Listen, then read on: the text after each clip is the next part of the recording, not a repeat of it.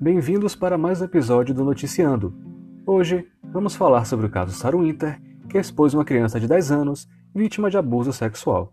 Eu sou o Tiago Lopes e esse é o podcast do site de notícias Ler Agora.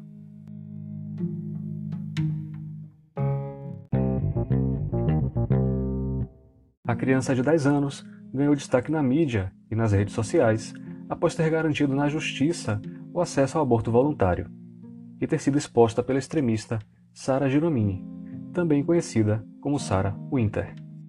Contribuiu para dar visibilidade ao caso o fato de um hospital no Espírito Santo ter se recusado a realizar o procedimento, afirmando que o feto havia passado das especificações descritas por lei para ser retirado.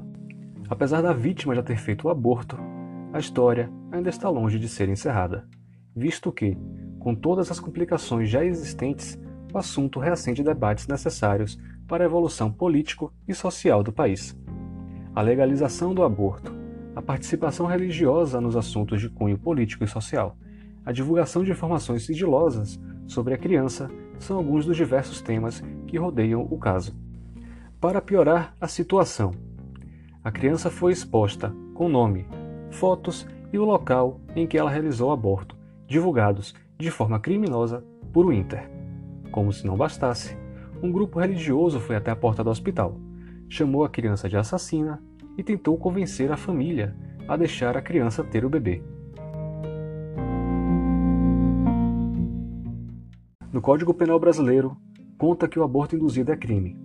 Porém, existem três tipos de caso em que se é permitido esse tipo de procedimento, que são eles: quando a gravidez representa risco de vida para a mulher, quando o feto é anencefálico ou quando o resultado de estupro.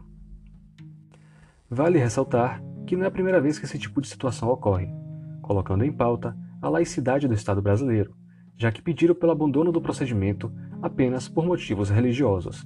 Desta vez, no entanto, o Inter teve acesso a informações sigilosas sobre a vítima.